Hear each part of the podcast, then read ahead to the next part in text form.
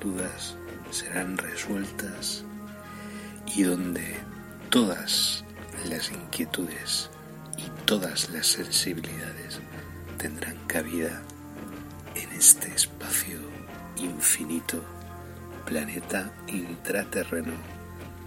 Comienza para todos y todas en estos instantes. Disfrutad y gracias por la escucha. Bienvenidos al misterio en planeta intraterreno, donde todas vuestras dudas serán resueltas y donde todas las inquietudes y todas las sensibilidades tendrán cabida en este espacio infinito, planeta intraterreno, comienza para todos y todas en estos instantes.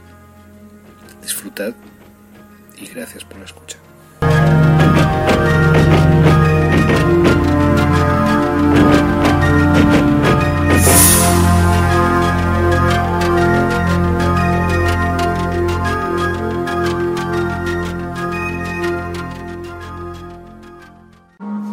Hola, ¿qué tal? ¿Cómo estáis?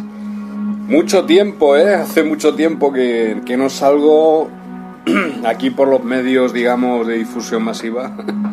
No salgo por, por el Facebook, no hago vídeos, no, no estoy en investigación así de campo y tal. Pero es por un motivo.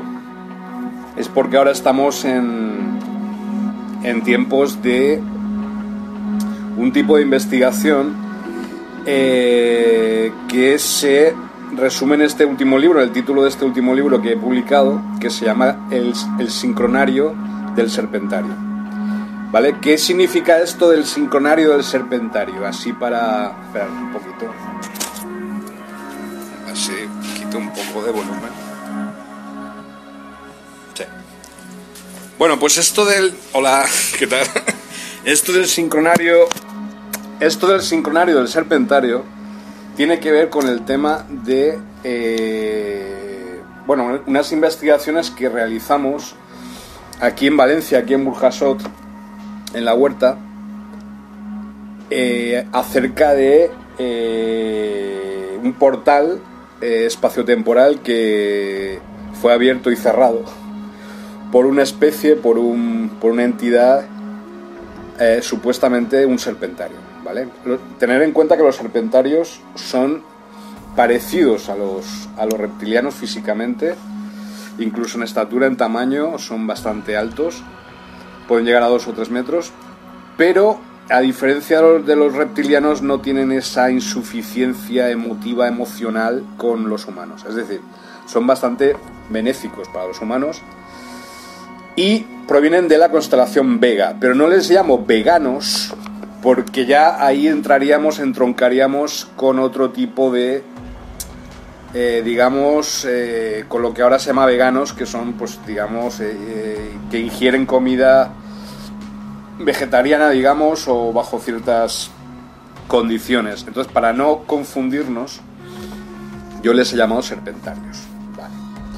Entonces, al investigar sobre esta aparición, fue una fuente mía que tengo aquí, se llama K, que descubrió esta entidad, descubrió que estaba moviéndose mm, desde un universo paralelo, desde una dimensión paralela eh, de tiempo reverso, que los científicos academicistas acaban de descubrir que es real, que existe ese universo, obviamente, ese universo de tiempo reverso, obviamente y que al provenir de ese universo de tiempo reverso, eh, la entidad caminaba hacia atrás de alguna forma y luego realizaba un sprint, ¿no? O una especie de danza, que todavía tenemos que realizar esa, esa danza un poco para cerrar el portal del todo, ¿no? Es importante cuando se abre un portal luego cerrarlo, ¿eh? Esto es muy importante. Pero yo creo que he realizado esta función, la de realizar este o sea, la de cerrar este portal a través de la publicación de este libro, de El sincronario del serpentario. Bueno, vamos a explicar un poco las cosas como tienen que ser explicadas. Yo sé que estas horas, según el horario ra- de Rajoy, Es decir, a estas horas la gente pues tiene que comer y tal en España.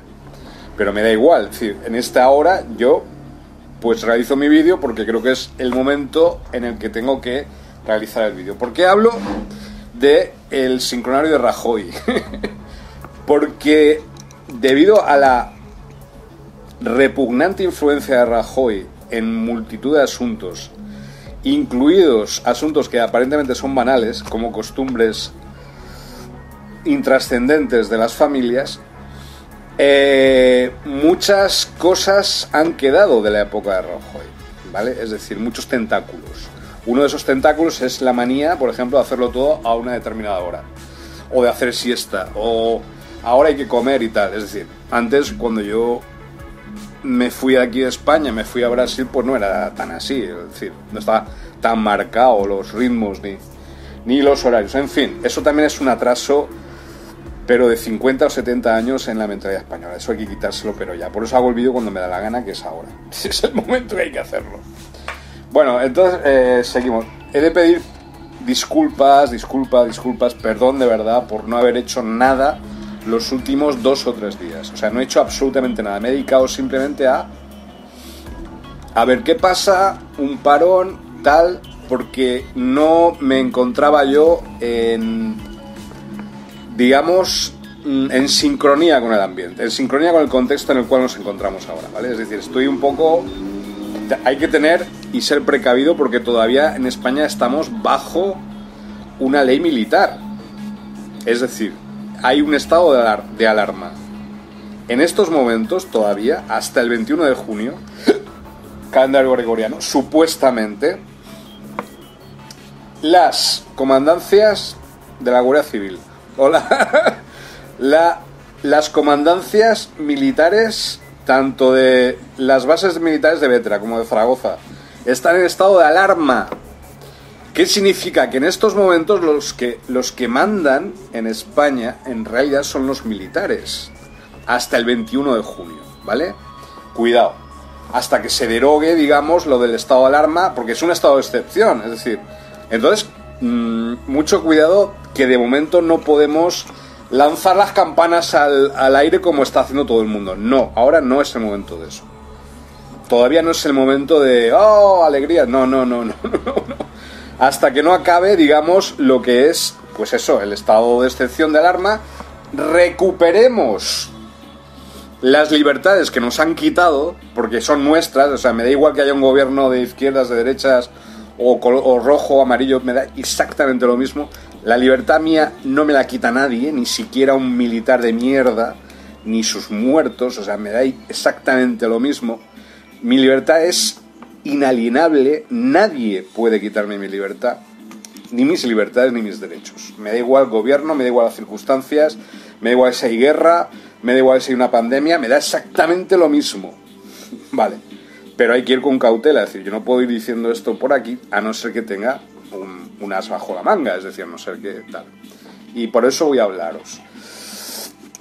Eh, por eso, como yo soy así, yo no puedo lanzar las campanas al aire hasta que se termine el estado de alarma. ¿Vale?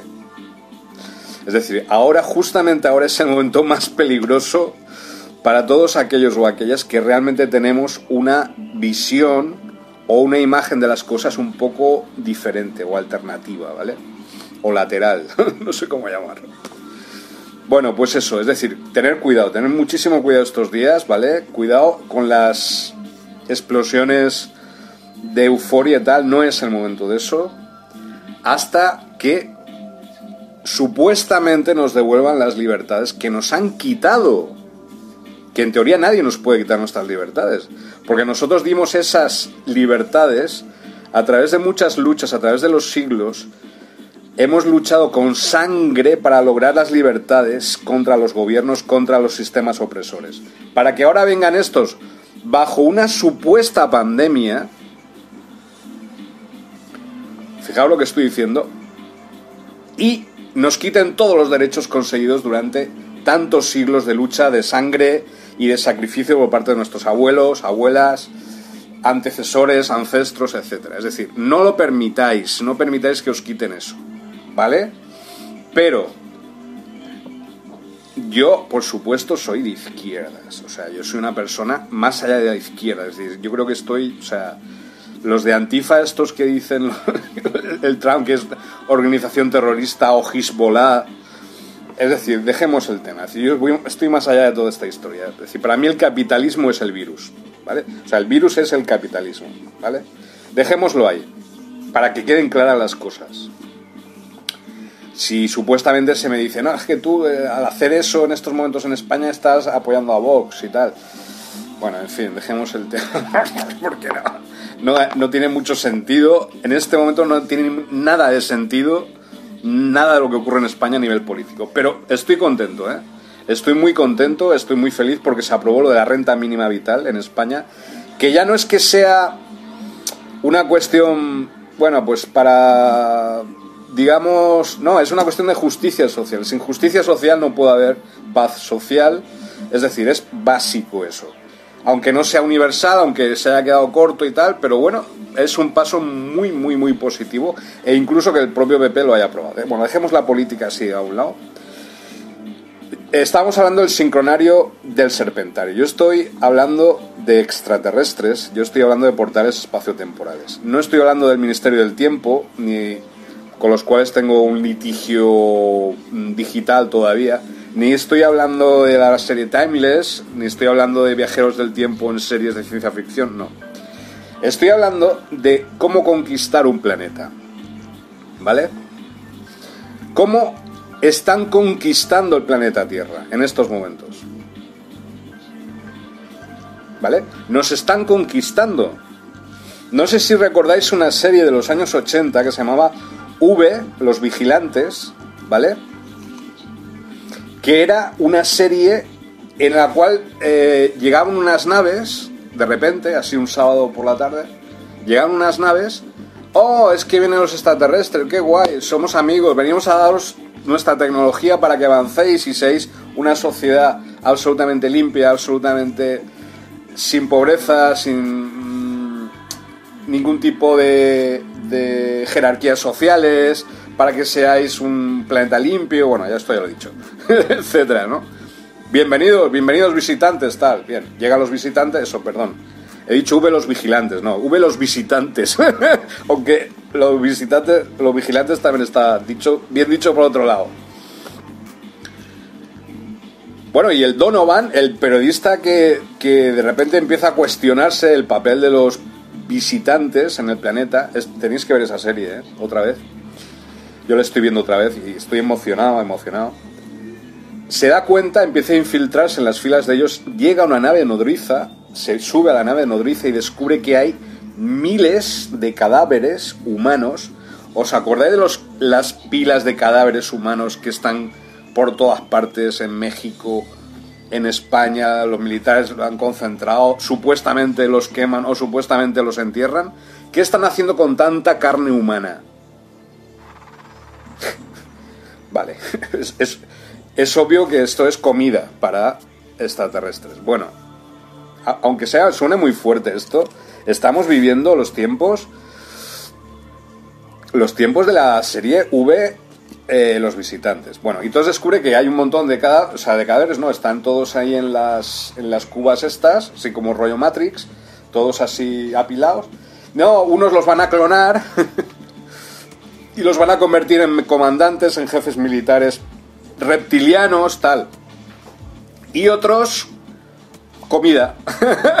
Porque en nuestro planeta faltan dos cosas. Agua y comida. Oh, entonces claro, nosotros tenemos agua y tenemos comida, nosotros somos la comida para ellos. ¿No será que muchos de los cadáveres y muchos de los muertos en coronavirus no serán comida para los reptilianos o para alguna raza regresiva y que necesitaban urgentemente ese aporte de calorías? Bueno, dejémoslo. Dejémoslo, dejemos esa tesis ahí. Pero entonces, si si alguna raza regresiva quiere conquistar nuestro planeta, ¿qué es lo que hacen? ¿Qué es lo que harían? Pues inventar una neurotoxina, es decir, un veneno como tienen las serpientes, por ejemplo, una neurotoxina que paralice, que ataque el sistema nervioso, que paralice y aumente las palpitaciones del corazón, que mm, deje de bombear los pulmones, que sature los pulmones, que provoque trombos en los pulmones. ¿Os suenan estos síntomas? Que provoque diarreas. Eh, ¿Os suenan estos síntomas? ¿No será que esto que nos están envenenando con una neurotoxina reptiliana? No, es una tesis. Eh, con una neurotoxina reptiliana y, y están envenenándonos y no tenemos el antídoto contra esto. Es decir, que no es un virus, sino que es un veneno. ¿Vale? Bueno, esta tesis aparece en la serie Los Visitantes, ¿vale? Descubren que están matando a miles de personas, a cientos de miles de personas, usando una, una neurotoxina, que es como se llama el veneno en términos clínicos. Yo no digo que esto sea verdad, eh, pero tampoco me creo la tesis oficial que hay sobre el coronavirus. No soy negacionista, no soy ni muchísimo, no soy, no niego que haya muertos, al contrario, pero pienso que a lo mejor la causa hay que seguir buscándola.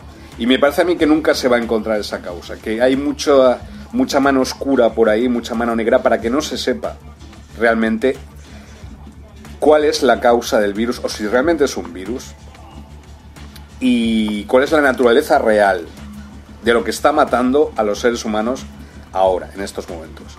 Todo forma parte de un plan de conquista de nuestro planeta. Hasta ahora estaban en un plan, pues, un poco de infiltración, pero no se dejaban notar. Ahora nos matan directamente a través, pues antes lo hacían, en la Edad Media, pues eh, lanzaron las toxinas de la peste negra y tal, los, los sirianos B, aparecen en muchas películas y en el libro de los dioses del Edén de William Bramley.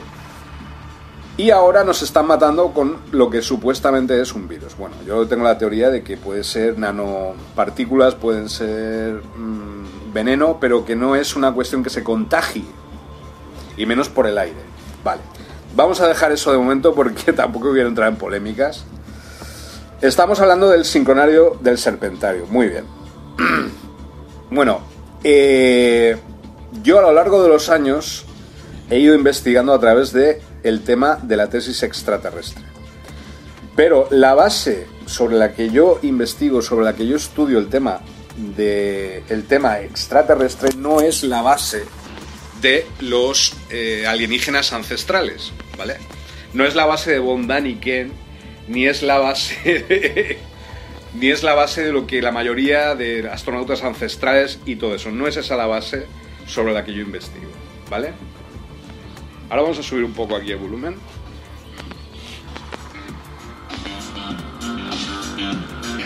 ¿Vale? Y ahora os voy a señalar en qué o... Yo lo siento... Lo siento, Eli, que estés ahí porque es la hora de comer. Deberías estar comiendo, no mirando un vídeo aquí ahora. Pero en fin, gracias. Gracias, chiquilla. Bueno, la, base sobre la que yo investigo a nivel extraterrestre, a nivel de los extraterrestres, a nivel de las bases subterráneas, a nivel de las ciudades intraterrenas, todas las tesis que yo defiendo, se basa en los estudios mayas de José Argüelles, de Balún Botán. José Argüelles, Balún Botán, eh, fue, porque se, se fue en el año 2011, el 23 de marzo de 2011 murió, bueno, pasó a otra dimensión, eh, y yo lo conocí personalmente. Yo traduje un libro de él en el año 2005, del inglés al castellano, al español, que se llamaba Las Crónicas de Historia Cósmica, el volumen 1, el libro del trono, ¿vale? Envié la copia, es decir, envié lo que es la traducción, fue apreciada y me invitaron a conocerlo a él y a la Reina Roja, a Stephanie South, su, digamos, aprendiza, a San Sebastián, Vale, fue un seminario de 15 días acerca del camino de la paz al 2012. Tener en cuenta que el tema de ETA en Euskadi en esos momentos todavía estaba, es ETA no había entregado las armas. No había, o sea, había una especie de tregua o así. Entonces, era muy fuerte la energía en ese lugar en esos momentos. Camino de la paz hacia el 2012. Estábamos en el año 2005, ¿vale? Recordad las fechas. Bueno, pues durante esos 15 días yo estuve allí, eh, bueno, me, súper amables, me dieron las, lo primero me dieron las llaves de una casa, toma para ti, ahí tienes para ducharte, tal. Tienes hambre, vamos a comer, te lo invitaban ahí a las sidrerías de San Sebastián, o sea, fabuloso. Me tenían, yo no sabía por qué me tenían tan así eh, como en un pedestal. Claro, luego comprendí que José Argüelles, Balún Botán, no era una... bueno, si puedes hacer eso, hay que darte un premio, Eli. O sea, si puedes mirar un vídeo y comer a la vez, ya vamos. Qué mal, qué mal ha hecho a Rajoy, qué mal ha hecho Rajoy de verdad España, ¿eh? O sea, qué mal. Pero bueno, en fin, a ver si vamos rompiendo un poco sus tentáculos inconscientes que ha dejado por aquí. Pues eso, que aproveche. que aproveche Eli. Eli es una amiga mía, una amiga de toda la vida que está ahí mirándome, que es, vamos, es una, es una cariñosa, es un, vamos, súper cariñosa, es todo para mí en estos momentos, porque me está recordando muchas cosas que yo había incluso olvidado de mí mismo. No solo detalles de, la, de mi vida, sino incluso cosas de lo que yo representaba, ¿no? O de lo que yo defendía en, la época, hace 20 años, ¿verdad, Eli? Éramos jóvenes o más jóvenes que ahora, ¿no? Yo es que eso de la edad, la verdad, lo pienso que es una idea mental, pero bueno, en fin. Y entonces Eli está siendo un apoyo muy importante para mí estos días y quiero que se reconozca públicamente y que la conozcáis porque es una mujer maravillosa. Y, en fin, ahí estás. ¿Vale? Y estamos trabajando juntos en, muchos sentidos y en muchas direcciones, ¿vale? No voy a decir nada más. Entonces, eh, es que si no me voy a emocionar y no quiero emocionarme ahora porque no, no es el momento. Pero bueno, ya iréis conociendo. El tema. Conforme yo me iba adecuando al seminario del 2012, o sea, al seminario en San Sebastián, yo me iba sintiendo cada vez mejor, ¿no? A nivel de, del contexto, del ambiente. Es decir, yo nunca había conocido temas de extraterrestres o, y allí había, allí había solo gente que se dedicaba a esos temas, extraterrestres, que si sectas, que si, que rollo de geometría sagrada, que si tal, yo, yo flipaba, ¿no? Yo lo único que había hecho era una traducción. Pero todo el mundo me reconocía, o sea, me reconocía como alguien importante, yo flipaba. De hecho, pues hablé personalmente con, José Argüelles. Vamos a hablar claramente. José Argüelles es el último gran genio pitagórico del siglo XX siglo, y principios del siglo XXI. ¿Qué es genio pitagórico? Números. Es decir, él estableció la matemática maya. Ya no solo es el rollo del 2012 o del apocalipsis maya, no, ya no es solo el rollo del sincronario, del calendario maya que él descubrió y tal. No, es el rollo de los números, las matemáticas mayas. Las matemáticas mayas son diferentes a las matemáticas euclidianas, que son las que se estudian y son las que se enseñan en las aulas de matemáticas de todo el planeta, etc. Que ahora pretenden que volvamos a que nos creamos todos esos rollos de matemática, de física y de ciencia aplicada y tal. Es decir, como el único modo de pensar. ¿Vale? Pensamiento único. Negaos a eso. Negaos a ser esclavos mentales o robots orgánicos de una corporación oscura que se, haya, se, se, autodenomina bajo un seudónimo, ciencia. Me da, me da pánico, me da terror, me da pánico. Ciencia academicista. Bueno, todo mentira. De los últimos 6.000 años, ¿vale? ya me he liberado un poco después de decir esto. Entonces, José Argüelles, a través de su método, porque él no era un literato muy bueno, él no era un gran escritor, pero era un matemático preciso, impresionante. Desde Pitágoras que no ha existido un matemático tan importante como José Argüelles. Y José Argüelles descubrió las matemáticas mayas. Bien, las matemáticas mayas se basan en... La base es el número 20, mientras que las matemáticas occidentales, euclidianas, se basan en una escala decimal, el 10. ¿Vale? Él descubrió que existe una proporción armónica en el universo que los mayas defendían, que se llama el 13-20. 13, 20, 20 dedos, como tenemos nosotros, 13 articulaciones. Es decir, nosotros tenemos la proporción armónica en nuestro propio cuerpo. Y esa proporción matemática se puede desarrollar y desenvolver en todos los aspectos de la vida y de la investigación. Bueno, yo entré en ese terreno, entré en ese universo de matemáticas nuevas y descubrí que a través de las matemáticas es como se decodifica el universo. Y si tú entras en un nuevo universo matemático, tú descubres que el universo se te abre. Es decir, él me abrió el universo, porque nosotros vivimos en un universo tridimensional aparentemente, pero la cuarta dimensión, que es el tiempo, está bloqueada por el calendario gregoriano, por eh, el tiempo mecánico del reloj, etc. Como veis, yo nunca uso reloj mecánico, nunca me veréis usando reloj mecánico, siempre digo horas mecánicas porque se lo, se lo oí escuchar a José Argüelles. Vale, esto es un poco manía, tabú mío, pero bueno. Ah, después de esto, te das cuenta que cuando se desbloquea, ¡pum! Así, como el corcho de una botella, la cuarta dimensión, el tiempo, que es lo que él descubrió a través de las matemáticas mayas, en base vigesimal 20, todas las demás dimensiones, la quinta, la sexta, la séptima, la octava, la novena, hasta la decimoctava dimensión y más allá, se te abren. Entonces, descubres que la realidad tal cual tú la conocías hasta ese momento y todo lo que te habían enseñado hasta ese momento era mentira o estaba tergiversada la información. Había mucha desinformación.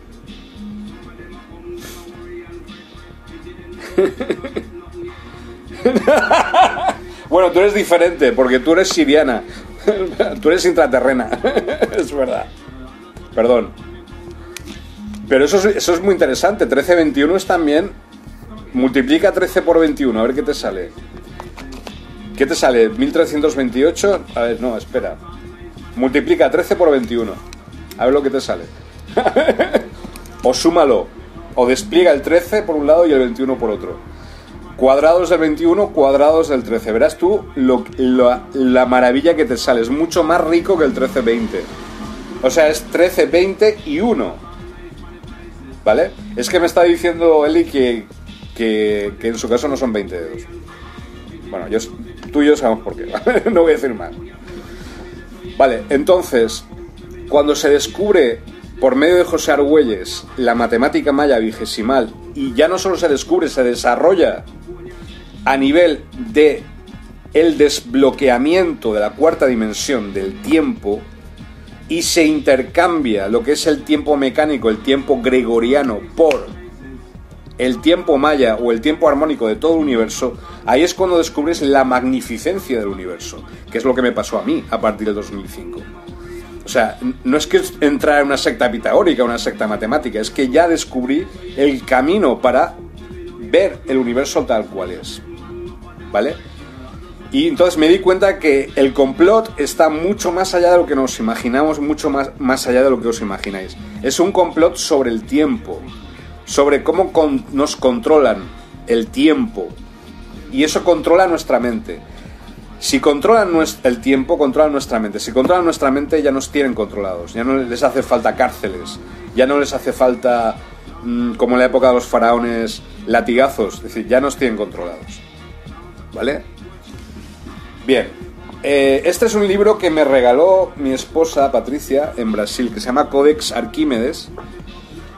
Eh, como un libro de oraciones reveló a genialidades de uno de los mayores cientistas de antigüedad, ¿vale? Y es un libro de geometría. O sea, basado en un libro eh, oculto de Arquímedes, ¿veis? Que era un genio de la geometría. Porque ahora estamos, según el sincronario del Serpentario, estamos en el universo geométrico, ¿vale? Esto es muy importante. También la geometría cambia las funcionalidades del cerebro humano. La geometría sagrada, entre comillas, o muy tergiversada por ciertas eh, sectas reptilianas y tal, pero una geometría eh, bien estudiada, una geometría que no esté manipulada, que no esté desinformada, pues ayuda mucho a desarrollar el cerebro humano, la mente humana. Vale. Entonces, desde ahí empecé a desplegar los códigos matemáticos mayas, empecé a abrir mi mente, entre comillas, y empecé a darme cuenta de cuál es la realidad multidimensional del universo. Y que los extraterrestres no es que sean interdimensionales, es que son multidimensionales. Entonces ahí descubrí, cara a cara me encontré con los arturianos, con los pleiadianos, con los antareanos, con los intraterrenos, con todos, porque ya venían a mi casa, me saludaban, me daban la mano y hablaban conmigo directamente. Estamos hablando tanto a nivel interdimensional como a nivel real, ¿vale? A nivel tridimensional. Pero digamos que la realidad tridimensional es la más rala, la más superficial de todas las realidades que uno puede existir. Realmente estamos viviendo en la epidermis de la realidad. y nos mantenemos ahí en la epidermis en vez de profundizar en nuestra realidad, la auténtica realidad, ¿vale? Y esto es lo más importante por si hay gente que dice, pero ¿existen los extraterrestres de verdad? ¿O son fantasmas como lo que me estás contando? ¿Existen los ovnis o son proyecciones astrales? Bueno, entonces, la segunda, ¿vale? La segunda explicación. Cuando desarrollas esta capacidad interdimensional, multidimensional al mismo tiempo, llega un momento en que te das cuenta y te cruzas con fenómenos tridimensionales, mensurables. Se pueden hacer vídeos, puedes darles la mano a los extraterrestres, aunque aparentemente puedan ser tu padre o tu madre, pueden ser un extraterrestre en ese momento. Eso nunca os ha pasado, ¿verdad? Bueno, a mí me ha pasado. a mí me ha pasado. Y, no es eh, extraño. Es decir, suplantación de personalidad, clonaciones. Esto es lo que pasa desde hace millones de años. Todo el tiempo está ocurriendo eso. Y claro, como nos, han negado la multidimensionalidad y se la han quedado para ellos, para los poderes, los poderes sí que saben y usan la multidimensionalidad y la manipulan electrónicamente, ¿vale? También utilizan tecnologías electrónicas. Bueno, sigo con la segunda gran consecuencia de todo esto.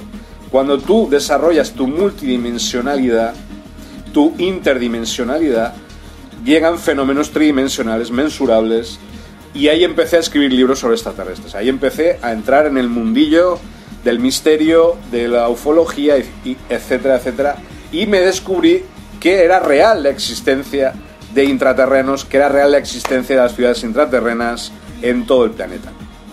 Yo las llamo, las llamaba ciudades intraterrestres, ciudades e intraterrestres, pero a la gente le gusta más llamarlo intraterrenos o ciudades intraterrenas, así que lo vamos a dejar como ciudades intraterrenas. Claro que podemos llegar a muchas dimensiones a la vez, por supuesto. De hecho, nuestro cerebro tiene la capacidad de... Es una pregunta que me acaba de hacer Eli. ¿Podemos llegar nosotros a muchas dimensiones a la vez? Claro que sí. De hecho, nuestro cerebro tiene la capacidad, la hermosa posibilidad de captar más de 1.235.000 canales de información a la vez no es que no podamos, es que somos una de las maravillas biológicas y tecnológicas del universo, el cerebro humano, la mente humana. Por eso nos tienen tanta envidia, por eso nos tienen tanto miedo los extraterrestres regresivos, por eso nos quieren controlar, porque nuestro cerebro es la máquina más poderosa del universo. ¿Vale? No solo por esta capacidad intuitiva o esta capacidad de canalización, ¿vale? Un millón mil canales a la vez, sino precisamente por el uso que hacemos de estos canales. Podemos crear universos con nuestra mente, con nuestro cerebro, Eli. Increíble. Eso, ellos, para realizar eso, por ejemplo, los aliens grises. Los aliens grises, para realizar, para construir esto, que esto es de Liria, esto me lo regalaste tú, en Liria, es una pieza pues de cerámica, ¿no? Los aliens grises necesitan tecnología para proyectar el holograma de este objeto y luego construirlo. Nosotros no necesitamos crear un holograma para crear esto, porque simplemente tenemos una pantalla mental que ellos no tienen, en la cual vemos proyectada la imagen de la pieza completa de cerámica. Y simplemente tenemos que ponernos a ello, ponernos a fabricarla y ya está. Ellos necesitan todavía más procesos, porque no tienen pantalla mental. por eso tienen tanta tecnología. Por eso nuestro cerebro es tan absolutamente valioso y tan absolutamente envidiado por todas estas, digamos, sectas regresivas, por todas estas entidades regresivas del universo maléficas, digamos, bueno, maléficas, sí, maléficas y otras pues un poco que están en una frecuencia más baja, ¿no? Eh, no han llegado a, conectar con la fuente, de hecho saben que existe la fuente, saben lo que es la luz, saben lo que es el bien, saben cuál es el mejor camino, pero han renegado de ello, no quieren eso. Bueno, pues allá ellos, ¿no? decir, decidieron ese camino, pues oye, pues hasta luego, Lucas. Y entonces quieren clonar a, quieren clonar a la fuente. Quieren clonar a Dios, quieren clonarlo todo, al ser humano, a nosotros mismos, es decir, eh, llegaremos a clonarlo todo, menos a la fuente. A la fuente no vamos a poder clonarla. Esto quiero que lo sepáis por si tenéis dudas acerca de esta guerra cósmica en la cual estamos metidos, todos y todas. Bueno, pues en tercer término, después de encontrar que esta multidimensionalidad muy aleccionada por las matemáticas mayas, me aportaba la posibilidad de vislumbrar un poco eh, la realidad del universo, aparecían fenómenos extraños. Porque esa multidimensionalidad permitía la entrada a mi margen de maniobra, a mi zona de confort, a, a mi zona tridimensional de todas estas entidades.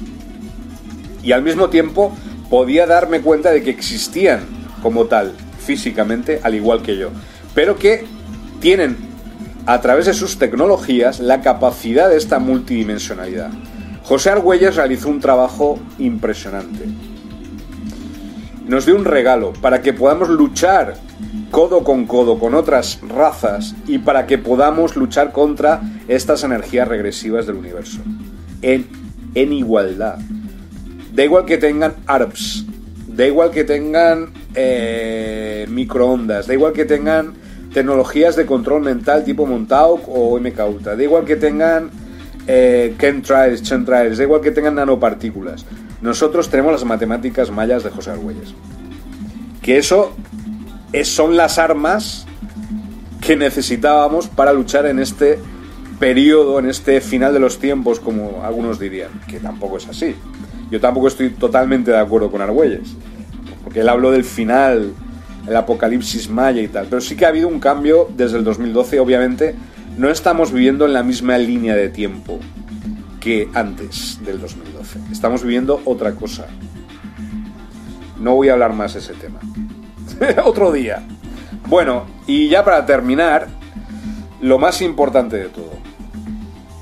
Eh, yo no soy fanático, no soy dogmático, no, tomo, no tomé a José Argüelles como mi gurú, como mi chamán, como, ah, es Dios, tal. Y ya está, y no salía de Argüelles, no. Me di cuenta de que Argüelles vino aquí a traer un ejemplo, a traer una forma de cómo estructurar las matemáticas mayas. Pero no un dogma de fe, no una religión, como muchos y muchas están haciendo ahora en estos momentos con las enseñanzas de José Argüelles las trece lunas y todo esto. No vino a eso José Argüelles. No vino a crear una religión. José Argüelles vino aquí a abrir la mente. Abrirnos la mente. Abrir la mente y no con un taladro. ¿Vale? Vino a eso. Y para eso se requiere esfuerzo. Se requiere disciplina. ¿Vale? Y él trajo eso como un ejemplo. Como un ejemplo no como un dogma, no como una religión. ¿Vale? ¿Os ha quedado claro? ¿Os ha quedado ya claro? Entonces yo cogí el ejemplo de él, lo que realmente nos estaba trayendo el regalo. Uh, aquí la caja, el tesoro, tal, ¿qué hago ahora? fu, lo fui sacando y construí mi propio sistema. Estoy construyendo mis propios sistemas de pensamiento, mis propios sistemas de conocimiento, mis propios sistemas mm, calendáricos, aunque a él no le gustaría la palabra, pero mis propios sistemas de medición del tiempo, mis propios sincronarios. Y en esto eh, descubrí el Insectonotronics, descubrí el Meta Insectonotron en el 2014, que no sé si os habéis dado cuenta, pero yo no paro todos los días de enviaros cuál es el filón del día, cuál es el Meta Insectonotron del día. No sé si os habéis fijado que os envío números. Todos los días números, números, números. ¿Vale? Porque los números es el lenguaje para todas las razas extraterrestres. Las matemáticas es el lenguaje básico, lenguaje base de todo el universo son las matemáticas y la geometría. The geometry of the universe. ¿Ok? Todo en el universo está estructurado. Yo prohibiría estas motos, de verdad, las pondría en un circuito y que se, se maten. Se maten las motos estas por ahí. Pero aquí en una ciudad, una moto de esas es que destruye. O sea, aquí hay gente mayor viviendo. Y ahí metiendo una moto, o sea, con una cilindrada. O sea, es que te destruye cualquier tipo de intento de estar un poco normal, relajado. Y me en una ciudad pequeña como esta. Bueno, dejemos el tema de la moto.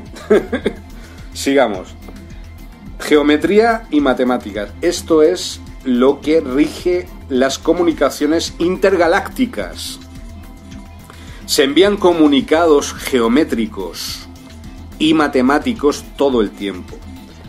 Están por todas partes, pero no los vemos porque como tenemos nuestra tecnología que nos obligan a ver el smartphone todo el día, estamos tan pergueñados en una tecnología que nos controla que no vemos nada. Nos pueden hasta meter en una cárcel a 3.000 millones de personas en nuestras propias casas si quieren. De hecho, creo que lo han hecho, ¿no? Porque nos da igual, nos da igual lo que hagan con nosotros.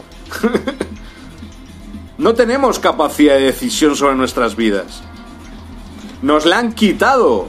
Han quitado la capacidad de decisión sobre nuestras propias vidas ahora pertenece a grandes corporaciones, pertenecen a los gobiernos. ¿Desde cuándo yo soy parte de un gobierno o soy parte de una corporación?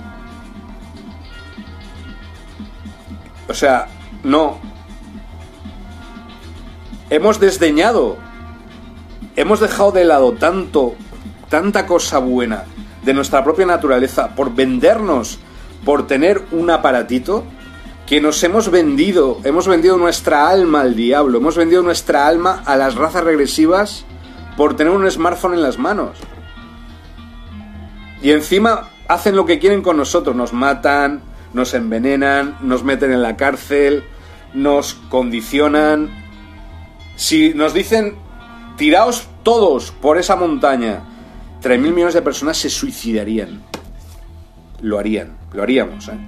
Hemos llegado a tal punto de esclavitud moral que nos da igual lo que hagan con nosotros, o sea, porque realmente ya ni siquiera nuestra vida nos pertenece.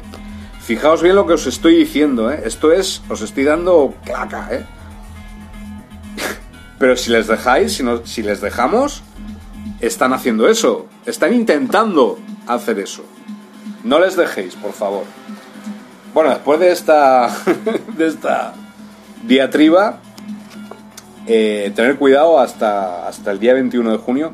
Pero a mí me parece que incluso cuando pase el 21 de junio inventarán otra cosa. Hay que, parar ya, hay que pararles ya los pies. No hay que dejar que, no hay que, dejar que continúen así. Hay que dejar... De, o sea, no nos van a devolver lo que nos han quitado, lo que supuestamente nos han quitado, eh, gratuitamente. Vamos a tener que luchar otra vez. Vamos a tener que luchar y muy duramente esta vez, ¿eh? O sea, ellos se han puesto serios, nosotros tenemos que poner más serios todavía, más serios que ellos, el doble o el triple. Bueno, pues eso, comunicados cerebrales a través de la geometría y de las matemáticas. Así es como se comunica intergalácticamente, ¿vale? Entre razas. Generalmente se usan muchas tecnologías. eh, nosotros la llamamos telepatía, pero para todas las demás razas extraterrestres existe unas tecnologías para realizar esas transacciones o esos negocios mentales, ¿vale? Nosotros no necesitamos tecnologías para mm, saber lo que la otra persona piensa. Telepatía se llama, ¿vale? Vale. Una vez descubierto el sistema de Argüelles, de José, de José Argüelles Balón Botán, yo fui desarrollando mis propios sistemas de cómputo de tiempo. Y eso fue abriendo todavía más mi mente, si cabe, a otros sistemas de conocimiento del universo, a otras tecnologías y a otros campos de fuerza del universo que hasta ese día para mí permanecían invisibles. Yo he estado en Brasil, en una zona apartada del sur de América, sin ningún tipo de tecnología, sin WhatsApp, sin ordenador, durante años. ¿Por qué he hecho eso? Para desarrollar, para externalizar mis propias tecnologías inherentes en mí. ¿Lo comprendéis ahora? Y esto es un plan, un plan ya predeterminado que yo ya estaba realizando. Por eso siempre he estado fuera de la sociedad, para externalizar estas tecnologías. Porque es tan fuerte el control electrónico al cual nos tienen sometidos en España y en el mundo occidental, que la única posibilidad que tenía era irme a América del Sur y estar allí aislado. Misión cumplida. Realicé la proeza. Externalicé mis tecnologías inherentes en mí. Al llegar aquí, bueno, antes, mucho antes de llegar aquí ya tenía WhatsApp y ya tenía internet allí, allí en Brasil, pero no estaba en un mundo tan tecnologizado como el de España, ¿vale? Al llegar aquí, todo eso que yo aprendí, todo eso que yo desarrollé, todas esas nuevas percepciones y esa capacidad de ver las cosas como realmente son, no como nos, lo, pretenden enseñar, permitió descubrir la existencia de ciudades intraterrenas en Brasil, en los estados de Brasil. Río Grande do Sul, eh, Rondonia, Bato Grosso do Sul, Santa Catarina, etc. Por todos estos anduve yo y descubrí la existencia de las ciudades intraterrenas en Brasil. Pero empecé a escribir y me di cuenta de que ya no solo había ciudades intraterrenas en Brasil, sino en España, en mi país.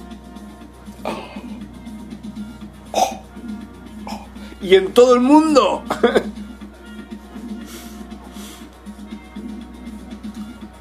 Guecho, Ondarribia, Valencia, Zaragoza, Madrid, Badalona, está lleno de ciudades intraterrenas. Y al lado de ellas están, están, están las bases subterráneas que han sido ocupadas, han sido eh, militarmente ocupadas por los ejércitos españoles y de la OTAN y los aliens grises y los reptilianos, en connivencia unos con otros. Base militar secreta El Doctor en Toledo. Base militar en Ciudad Real. No voy a decir la base militar que está más cerca de donde yo vivo ahora en estos momentos, pero lo voy a decir, sí. Base militar de, de en Valencia. De la OTAN. Es base militar y es base extraterrestre también, ¿eh? Tiene cinco niveles. Bueno, posiblemente tenga ocho niveles bajo tierra. ¿Sabéis cuántos niveles hay en una base militar cercana a Dulce en Estados Unidos. ¿Cuántos pisos? Hay como unos 120 pisos. Es súper fácil para ellos construir bases así. ¿Vosotros pensáis que aquí en Vetra no existe, aunque sean 5 pisos o 8 pisos subterráneos? Donde yo estaba, en Río Grande do Sul, en Brasil, Santa María, la base militar de Santa María, del ejército brasileño, de las Fuerzas Armadas brasileñas, una de las más eh, fascistas y, dictatoriales del planeta, por no decir la más, eh, tiene siete niveles, uno debajo del otro, ¿vale? Tecnologías ARP, tecnologías de clonación, Aliens grises tienen ahí a personas, a seres humanos, clonándolos, e- experimentando con ellos. ¿Vale? Casualmente en esa ciudad murieron 243 personas carbonizadas en una discoteca. Casualmente una semana antes, mi esposa y yo vimos un ovni, una nave nodriza draconiana, reptiliana, fija encima de la luna durante toda la noche. Gigante. ¿No será que esa nave necesitaba aprovisionamiento, carne, comida? Y los amiguitos que tenían en la base subterránea de Santa María les dijeron, mira, pues aquí ahí va a haber una fiesta una, una discoteca. Matamos a 243 personas, os lleváis la carne, ¿vale? Y el resto pues lo controlamos, no hay problema. Hasta ahora no se ha investigado cuál fue la causa de esa tragedia de Santa María. Año 2014, 6 de enero. Yo estaba allí, en ese estado de Río Grande do Sur. Seguramente.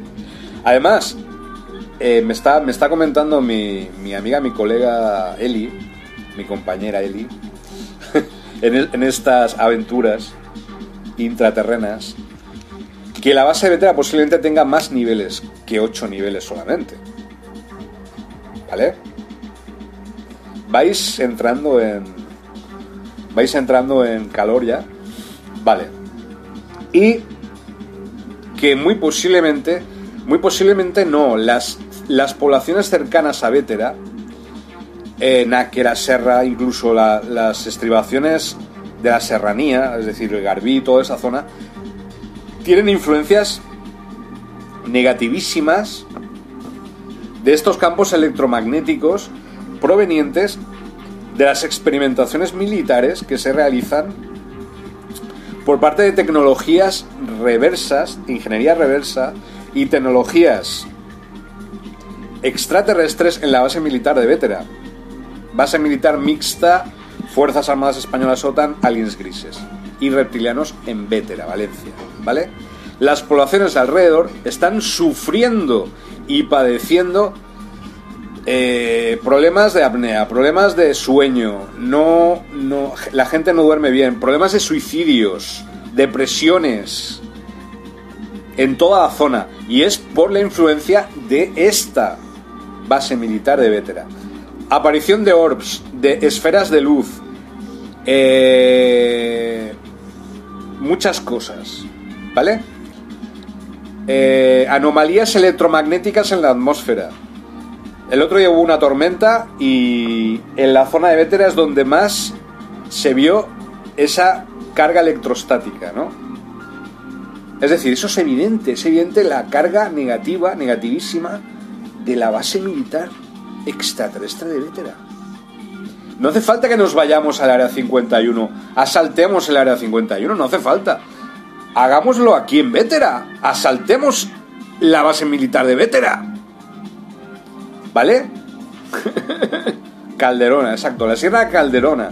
Toda es, es una zona de enorme actividad satánica, hay un montón de sectas allí, se realizan sacrificios rituales todavía, aparte del tema de las líneas ley, la- las tienen controladas, el tema de las líneas ley, tanto los Illuminati de todo el Levante como la base submarina reptiliana que hay en el Mediterráneo, a 11 kilómetros de profundidad, como esta base militar coadyudante de esta base submarina reptiliana, ¿vale? Esta es más de aliens grises, la de Vetera. Entonces, todas estas actividades eh, de clonación humana, de experimentación con humanos, de implantes, de implantación, ¿vosotros creéis que no hay clones por Valencia? ¿Que no van caminando por la calle clones? ¿Os, os digo un secreto?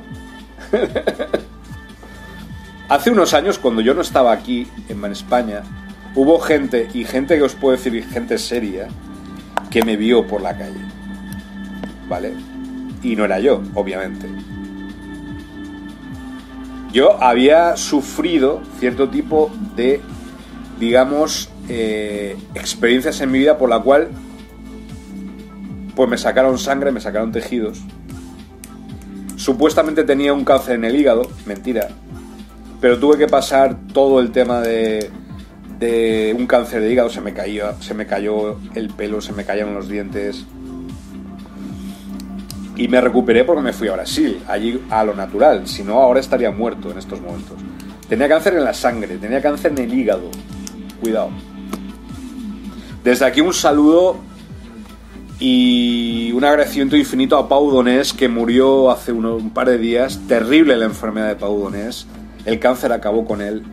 Yo disfrutaba de sus canciones muchísimo y ha sido terrible la agonía de ese hombre en los últimos tiempos. O sea, parecía otra persona. Realmente terrible lo que le, pasado, lo que le ha pasado a Pau Donés, porque era una persona sana, era una persona de mi edad o más joven, más joven no sé, pero una degradación física brutal. ¿eh? Bueno, yo soy un privilegio, es una persona que tengo mucha suerte. Después de pasar ese cáncer, lo sobrepasé y estoy vivo, sigo aquí.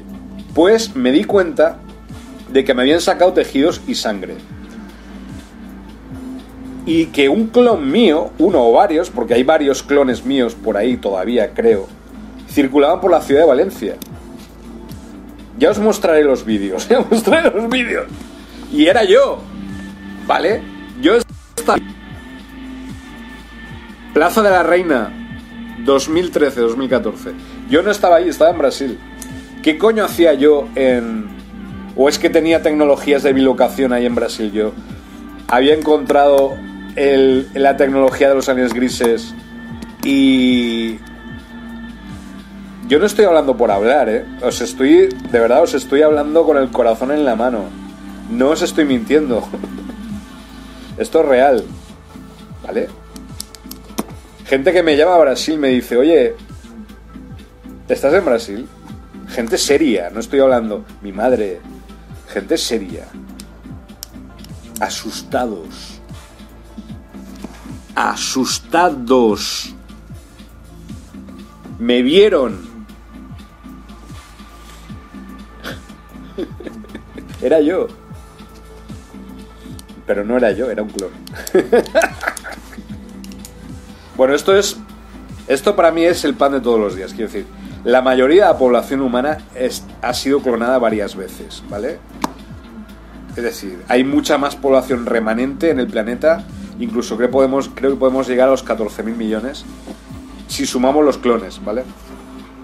Pero yo creo que todo este conocimiento y toda esta realidad que, que está saliendo ahora a la luz es precisamente para la liberación del ser humano, no para crear sistemas de control, ¿vale? No para crear gobiernos de control, sino para crear sistemas cada vez más abiertos para que la democratización llegue al mundo de la ufología y al mundo del misterio en España, para que la democratización llegue a todos los niveles, a nivel del conocimiento, a nivel de la tecnología, y que no hagan falta ni gobiernos, ni corporaciones, ni nada.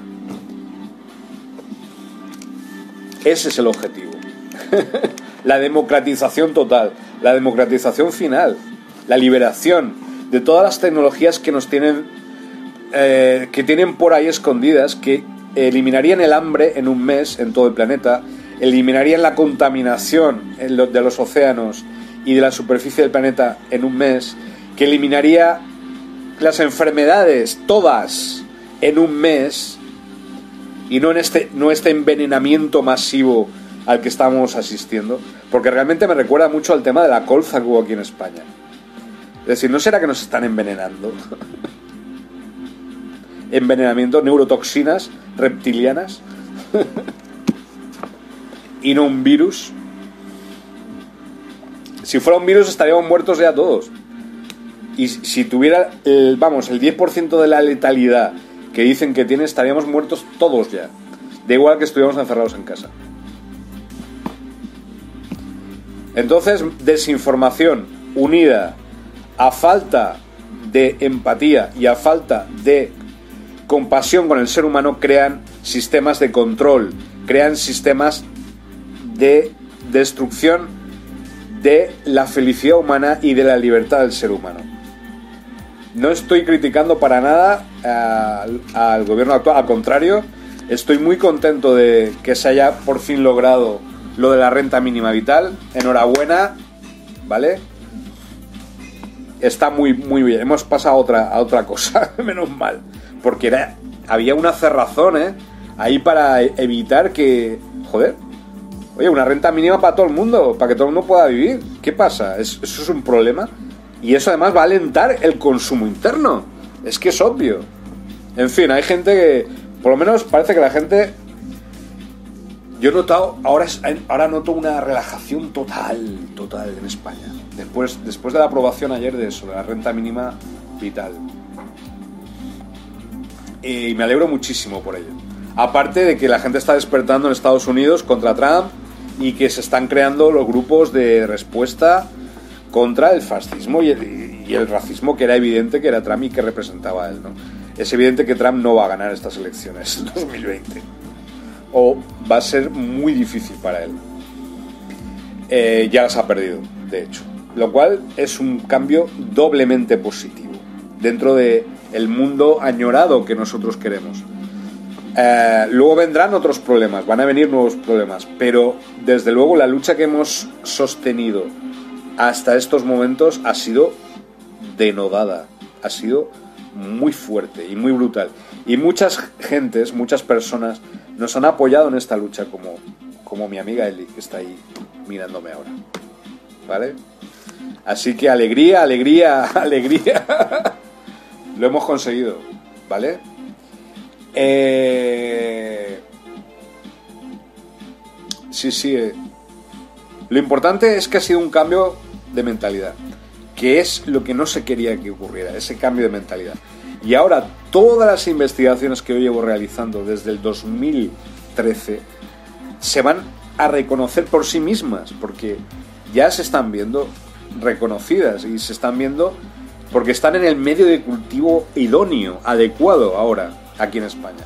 Entonces no creo que me vaya a España, no creo que me vaya a España, no creo, de momento no, porque creo que las cosas se están haciendo bien, se están haciendo bien las cosas entonces estoy muy contento, muy contento de todo lo que está pasando. Entonces, pues nada, fijaos, la, maravillosa geometría de, por ejemplo, la Santa Sofía, ¿no? Ahí en Turquía. Eh, y este palincesto, este, este archivo que se perdió de Arquímedes, es muy importante porque existen esto es en portugués este libro, aquí no, aquí no se ha editado. Eh, eh, está, está siendo investigado actualmente por investigadores, vaga la redundancia, porque nos puede dar claves para el futuro. No hay nada inventado todavía. Es decir, no hemos descubierto ni un 0,00001% de toda la ciencia del universo, ni siquiera de la propia geometría. Y Arquímedes descubrió cosas que están fascinando a los investigadores ahora. ¿No será que Arquímedes estaba, estaba en relación con arturianos o con, o con pleyadianos o con los delfinarios o con los... Claro, estaba con ellos, obviamente. Y le estaban transmitiendo todo el conocimiento ¿no? y todas las tecnologías. Bueno, pues... Eh, nada, os voy a dejar con estas imágenes geométricas, porque estamos en el universo geométrico ahora. Entonces, una vez terminó el sistema de cómputo de tiempo de los mayas, de matemáticas de los mayas, mejor dicho, de Argüelles, yo lo decodifico, me doy cuenta cuál es el patrón que hay allí y como un ejemplo saco muchos sistemas de conocimiento gracias a él pero ahora estoy en métodos propios míos. Ya no son solo vigesimales mayas, ¿vale? Y en este intento mío, digamos, está el sincronario del serpentario. Y ahora, hoy, por ejemplo, hoy es un día de los sirios, de los sirianos. Los sirianos aprendiendo en las aulas de los desconocidos, que es una raza humanoide eh, que les llaman los desconocidos, porque no se les conoce. Es una raza que vive en otra dimensión paralela, ¿vale? Pero que están siempre con nosotros.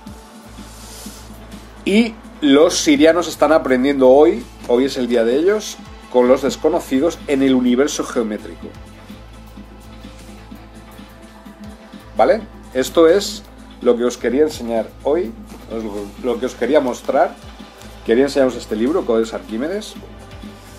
Este no se puede conseguir en España, este habría que pedirlo a Brasil. Es un libro único y está aquí por algo. ¿Vale? Dentro del sincronario del Serpentario nos encontramos el Cilon 20, el tercer mes, el mes del equilibrio, y hoy es el día de la justicia.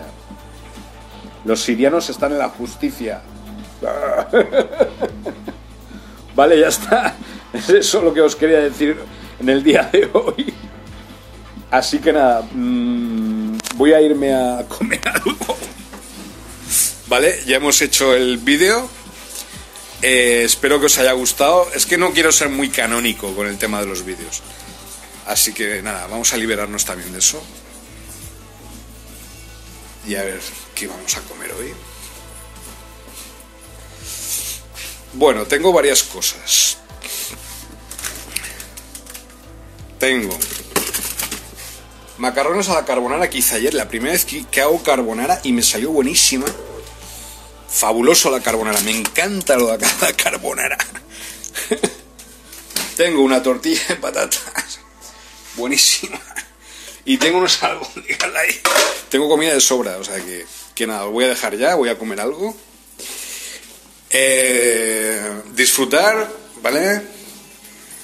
Eh, nos encontramos por ahí en las redes sociales, por aquí. Van a haber muchos cambios a partir de ahora y cambios positivos, cambios necesarios para abrir la mente de la gente y de las personas, ¿vale? Por lo menos no digo que vaya a ocurrir eso, pero por lo menos hay la oportunidad de que podamos cambiar las cosas. No digo que se vaya a hacer, pero por lo menos la posibilidad. Así que nada, un abrazo muy grande, chiquitina, Eli, un beso gigante por apoyarme siempre, por estar ahí. Y a todos los demás, eh, gracias por, por la paciencia que me tenéis.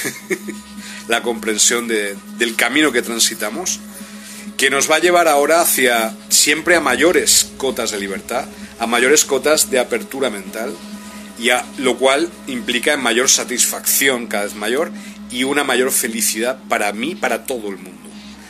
Y eso yo creo que es el objetivo, ¿vale? Tiene que ser para todos y para todas. Y luego, obviamente, cada uno recibe, obviamente, o no. esto esto es un trabajo que llevamos haciendo más de 25 años, ¿vale? Y las últimas dos o tres semanas han sido de, vértigo porque han, habido cambios revolucionarios. Así que nada, un abrazo. La resistencia continúa, The Resistance Goes on. Tener calma porque hasta el 21 de junio no nos van a devolver las libertades. Así que mantener mantener firme los estribos del caballo, ¿vale? No los soltéis todavía. Por favor, no lo hagáis. ¿eh? Calma.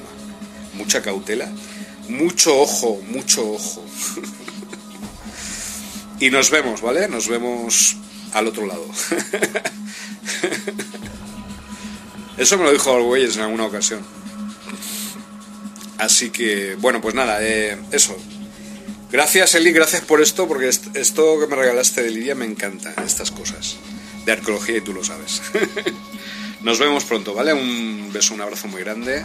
Os, os regalaría una flor ahora. Mira, a todos y a todas. a Eli, una rosita. ¿Vale, guapa? Y no.